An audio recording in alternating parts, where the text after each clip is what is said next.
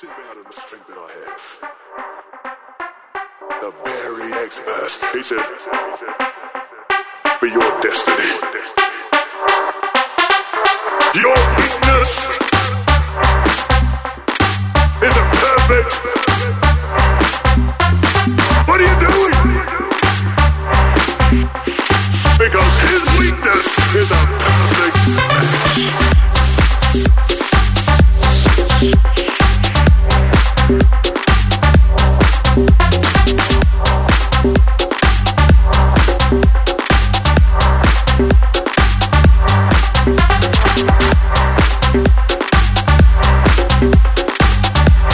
I'm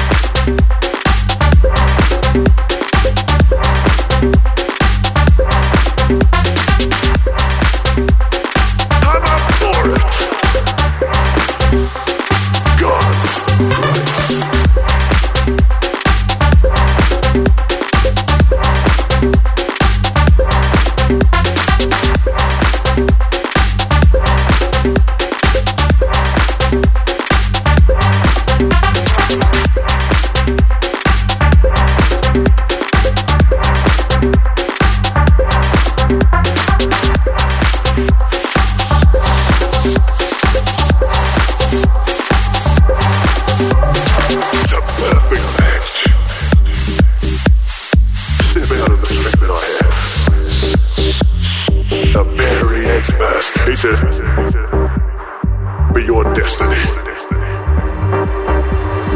Your weakness